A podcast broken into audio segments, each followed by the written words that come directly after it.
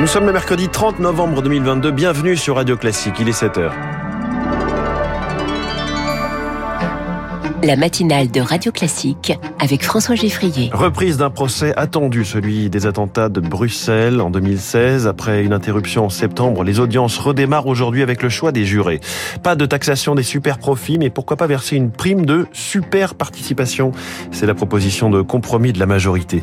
Et puis attention au Covid, à l'approche des fêtes, l'épidémie repart. Le gouvernement demande donc de remettre le masque. Après ce journal, les prix peuvent-ils grimper encore? La réponse est malheureusement oui, c'est même prêt du TGV aux factures de gaz et d'électricité début 2023. Ce sera l'édito d'Étienne Lefebvre à 7h10. 7h15, les stars de l'écho EasyJet remontent la pente de la crise, mais voilà qu'une possible grève menace à l'horizon. Je reçois Bertrand Godino, directeur général d'EasyJet France. Radio classique. 7 heures sur Radio Classique, c'est le journal de Léa Boutin-Rivière. Léa, le procès des attentats de Bruxelles reprend aujourd'hui. Dix hommes jugés pour les attaques du 22 mars 2016 qui avaient fait 32 morts et plus de 340 blessés à l'aéroport de Bruxelles puis dans le métro. Le procès avait démarré une première fois en septembre puis avait dû être interrompu en cause des boxes vitrées pour les accusés qui violaient selon les magistrats l'accès à un procès équitable. Cette fois, les victimes espèrent des audiences sans vagues comme l'explique Gaëtan Melman porte-parole de l'association de victimes Life for Brussels. Certains euh, accusés ont refusé de comparaître et sont retournés en cellule. Donc ça a été le premier émoi. On s'est dit on va avoir un mutisme des accusés, contrairement à Paris où certains se sont exprimés. On voudrait évidemment avoir cette sérénité des débats ici à Bruxelles. Deuxième incident, des convocations qui ont été envoyées à des victimes pour la composition du jury de la cour d'assises. C'est hallucinant. Donc là, par rapport au ministère de la Justice, en tous les cas, euh, Life for Brussels et les victimes, je peux vous assurer qu'aujourd'hui, on a des très grosses craintes par rapport à des nouveaux rebondissements. Un propos recueilli par Anna Huot et sachez qu'après le choix des membres du jury aujourd'hui, les audiences commenceront lundi. La justice française saisie par la Haute Autorité pour la transparence de la vie publique concernant l'affaire Caroline Cailleux. L'instance suspecte la ministre démissionnaire lundi de fraude fiscale et d'évaluation mensongère de son patrimoine. Un autre dossier, cette fois devant l'Assemblée, celui des super profits. La gauche voulait une taxation. Pour la majorité, c'est non. Mais elle a peut-être trouvé un compromis hier. Lauriane Tout-le-Monde, le groupe Renaissance propose une super participation. Il est venu jouer les casques bleus. L'eurodéputé Pascal Canfin a trouvé un compromis, la super participation pour les salariés. Pour les entreprises qui se portent bien et donc qui font des bénéfices et donc versent des dividendes à leurs actionnaires, qu'il y ait un mécanisme obligatoire de partage de la valeur ajoutée. Fini donc l'appel au volontariat des entreprises à partager leurs bénéfices avec leurs salariés. C'était jusque-là le credo du gouvernement, à commencer par le ministre de l'économie, Bruno Le Maire, qui avait menacé de démissionner si la taxe sur les superdividendes était maintenue. C'était pourtant un amendement porté par une figure de la majorité, le député modem Jean-Paul Mattei. Voté en séance, la proposition avait finalement été jetée aux oubliettes par le gouvernement avec le 49.3. Je ne renonce pas sur les super dividendes. L'esprit de l'amendement concerné plutôt une contribution pour l'ensemble des Français, pas que pour l'entreprise. La super participation ne sera pas simple à mettre en place. Hein. Même si ça ne rapportera pas beaucoup, c'est le symbole qui compte, admet un député Renaissance. Pour sauver la face, le parti d'Emmanuel Macron espère trouver avec ses alliés Modem et Horizon un accord d'ici fin janvier. Un reportage signé Lauriane Tout le monde. En attendant, Emmanuel Macron à Washington pour une visite d'État de trois jours. Un dîner avec le couple présidentiel Biden est prévu, puis un entretien avec le chef d'État américain et une conférence de presse commune jeudi.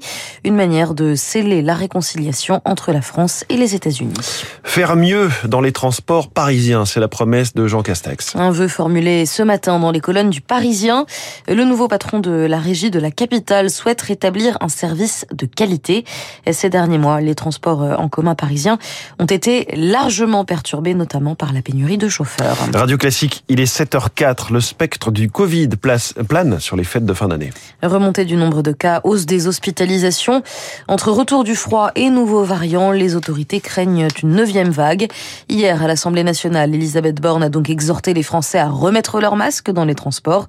Une nécessité, selon le docteur Jérôme Marty, président de l'Union française pour une médecine libre.